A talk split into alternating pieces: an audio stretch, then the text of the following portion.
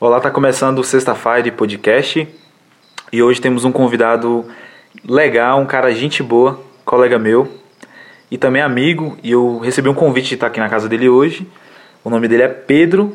Solta a vinheta. Sexta-feira Podcast.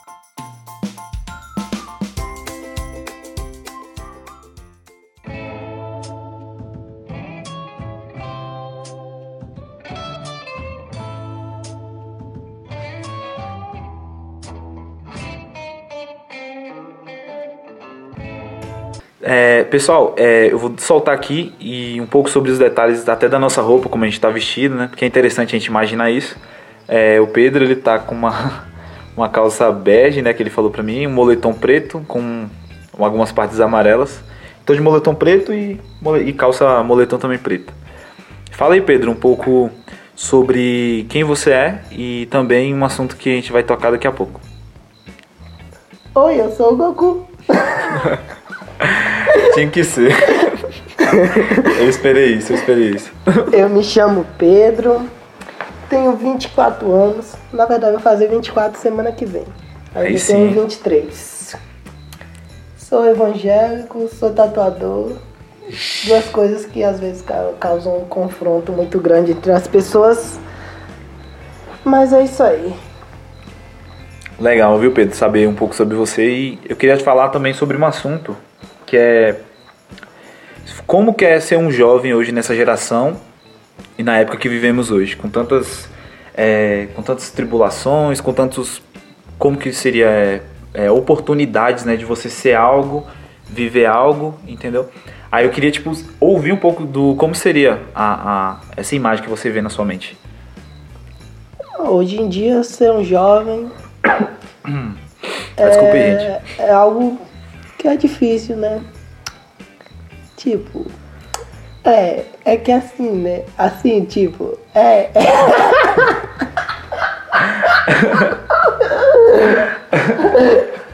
Tá vendo, gente? Vida de podcast, podcaster não é fácil. minha mente não está processando. Não, mas falando sério agora. Hoje em dia, ser jovem acaba que é um perigo, né? Porque, tipo, o mundo tem oferecido muitas coisas que tem levado os jovens a, a aceitar, né? Tipo, as propostas, as ofertas, as festas, drogas, tudo, prostituição, que tem.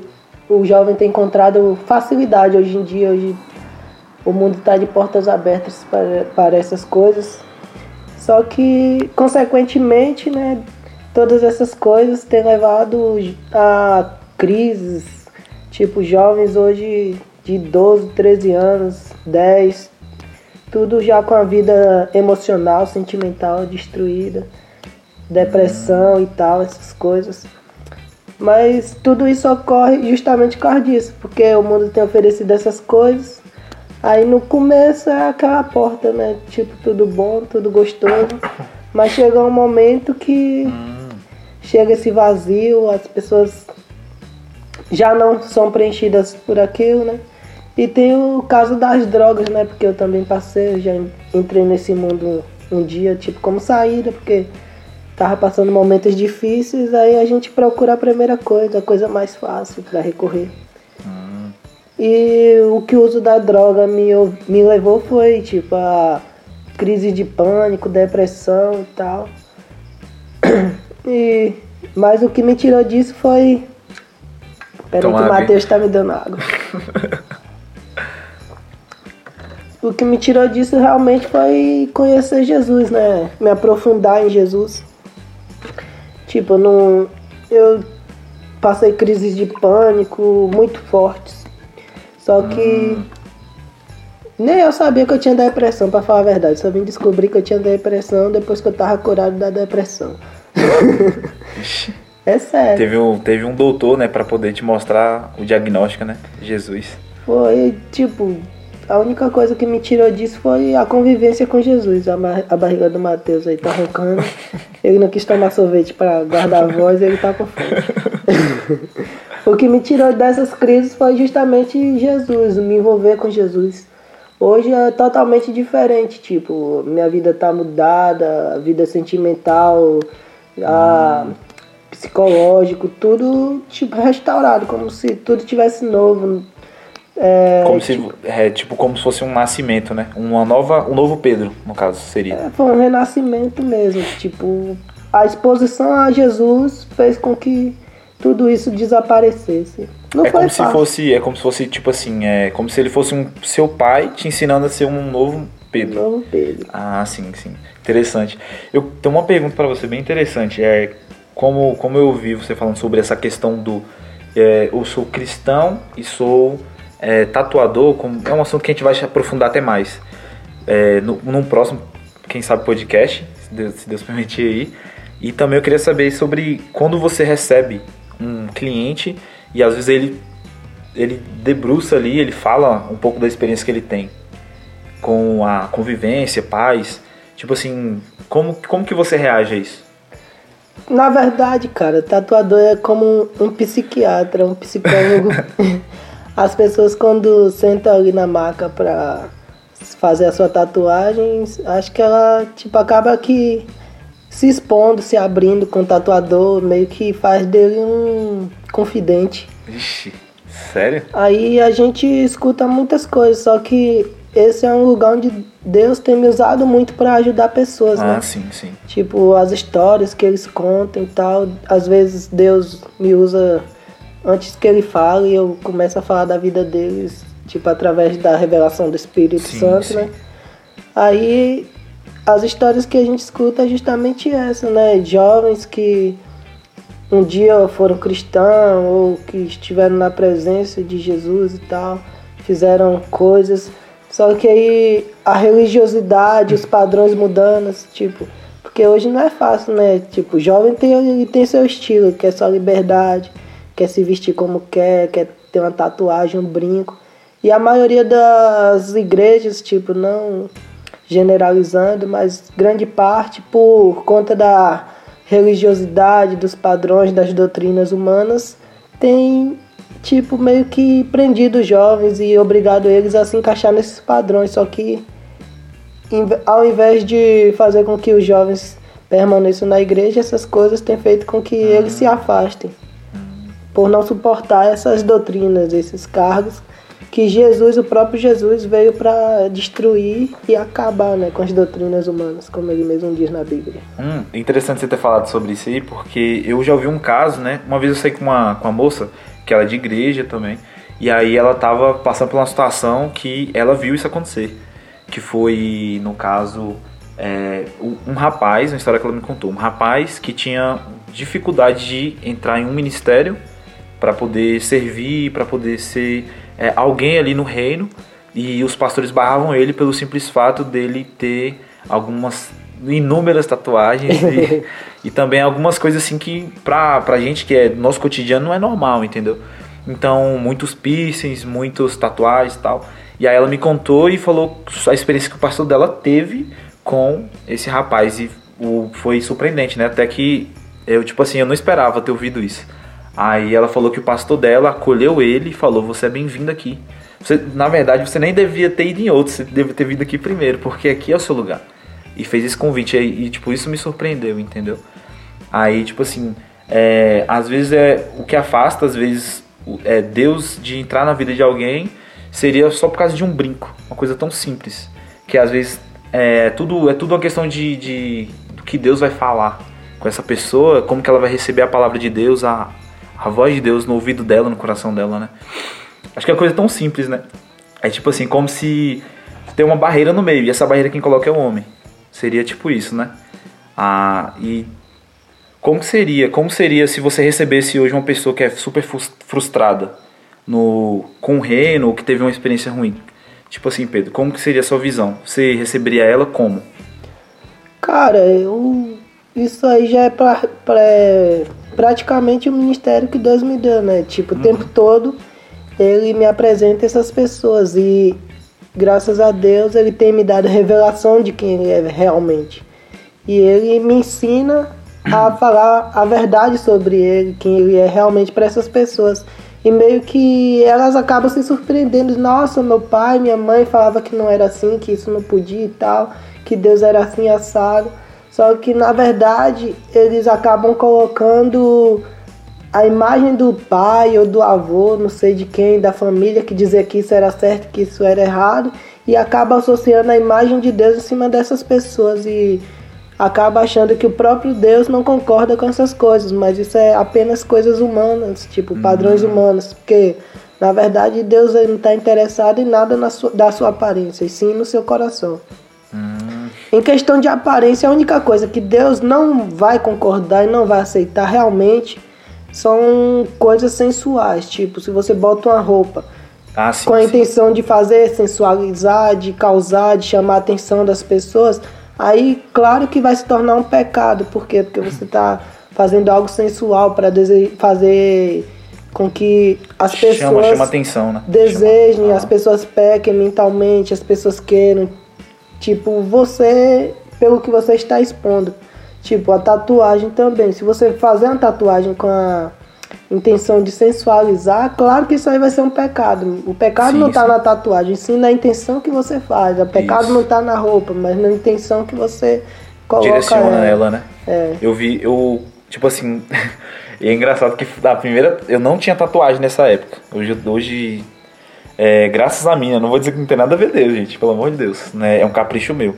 É, eu tenho duas. Antes de eu fazer, eu conversei com meu pastor num dia de, de montagem da igreja. Tava na a igreja onde eu congrego hoje com o pessoal, é, ela é nova, ela está sendo construída lá no, no Mimoso 2, né? Aqui na cidade onde a gente reside. E aí um dia eu falei, pastor, olha, é o seguinte, eu queria saber o que, que o senhor acha. Ele me deu o conselho, ele mostrou pra mim claramente. e aí ele falou pra mim justamente o que o Pedro falou. A tatuagem tem duas finalidades. É, você tem como você colocar ela exposta para que todo mundo veja e também tem você colocar ela um pouco escondida. E aí tem a finalidade de que você quer que mostre para as pessoas ou das formas, entendeu? Pe- é, pessoas em público ou pessoa em oculta, entendeu? E aí você direciona a forma que você quer que a pessoa veja, né? Aí ele tocou no assunto de sensualizar, né? Que aí você pode tipo chamar a atenção de alguém, você pode ir pra, é como se fosse uma sedução, um- é tipo isso, tipo aí, tão nesse nesse rumo de raciocínio.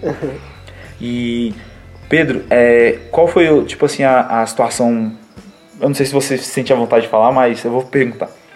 Aí você me fala se você sente à vontade, você pode contar. É, qual foi tipo assim?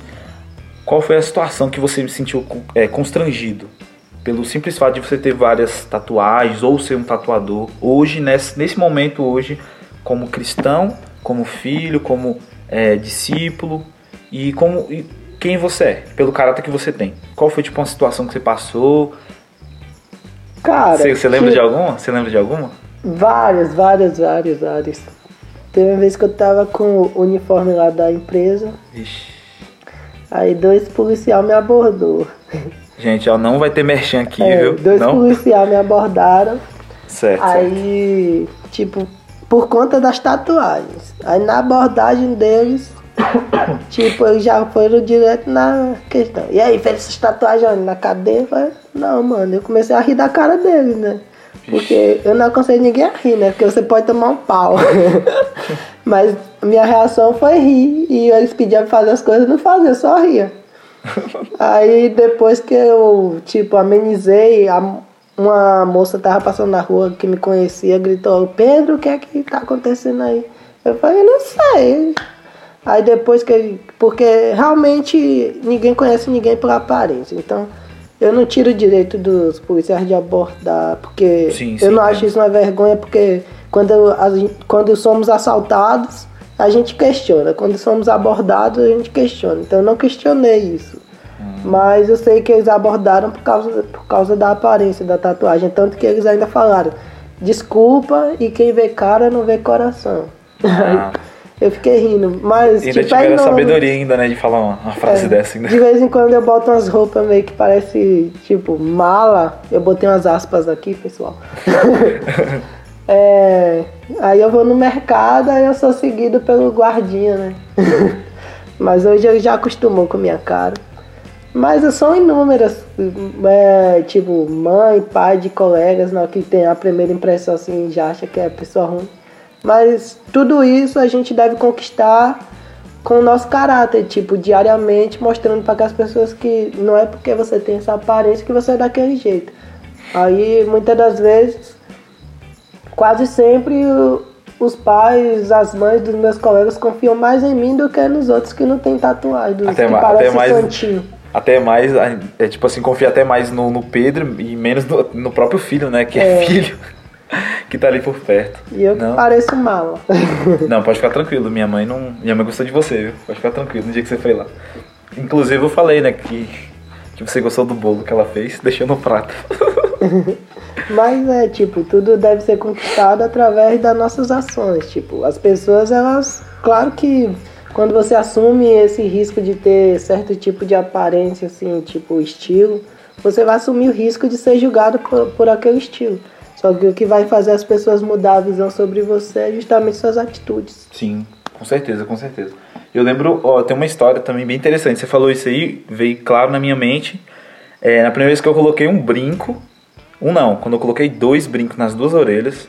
Gente, eu não aconselho ninguém a colocar brinco, tá, gente? Aqui é, é um trabalho fictício, Coloque entendeu? um brinco. A história dele, a história do Pedro é uma história pessoal que ele tá abrindo pra gente. E é o seguinte, eu coloquei um eu coloquei uma argola uma época, nível 2. Coloquei essa argola e tipo ninguém falou nada, ninguém piou. Agora, eu um dia eu me espelhei num rapaz que eu gostava muito dele, que Deus o tenha hoje. E aí eu peguei e coloquei duas argolinhas. E fui uma vez na, no dia que eu coloquei, eu fui na casa de um amigo meu, que é inclusive aqui pertinho de onde a gente tá. Aí a gente foi combinou para pegar um videogame no, no um, um bairro distante lá na casa do amigo meu. E aí na mochila a gente tinha um, um famoso narguilé na bolsa. E aí a gente pegou, né? Nessa época eu não era nem cristão. E aí eu peguei e voltando a gente foi abordado pela polícia. E aí eu fiquei morrendo de medo de os policiais ver o brinco, porque eu, também tinha ainda aquele receio. E aí nisso a gente passou pela abordagem e não deu nada, aconteceu graças a Deus. E a gente chegou em casa bem. E aí é, a mãe do meu colega não tinha me visto. A mãe do meu colega não tinha me visto. E aí, quando ela me viu, ela viu essas duas argolas. Essa mulher ficou perplexa, ficou indignada, ficou com raiva, ficou com tudo, todas as emoções que você imaginar. E aí, por simples fato de estar usando duas argolinhas nas orelhas. E aí, o que, que aconteceu no final da história? Nunca mais eu pude ir na casa do meu colega, depois daquele dia. Acredita nisso, Pedro? Acredito. Só pra você ver o nível. E, tipo, de todos. Teve amigos meus que morreram, outros se envolveram com droga, outros são pai, outros tão, nem sabe o paradeiro.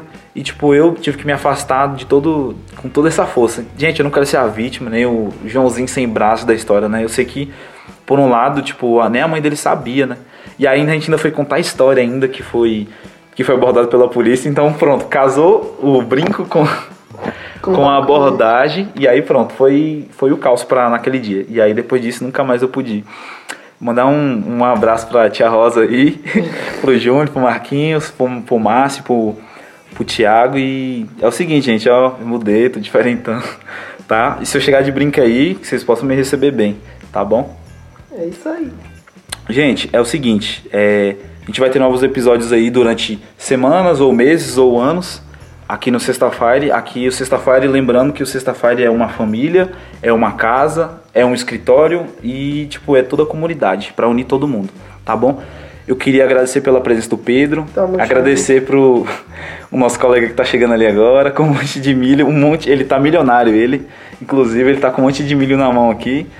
E é isso, tá, gente? Um grande abraço, Passou senhoras na- e senhores. Passou na Tchau. plantação de alguém aí roubou a gente. Quem perceber a falta dos milho aí foi um negão que tá aqui na porta.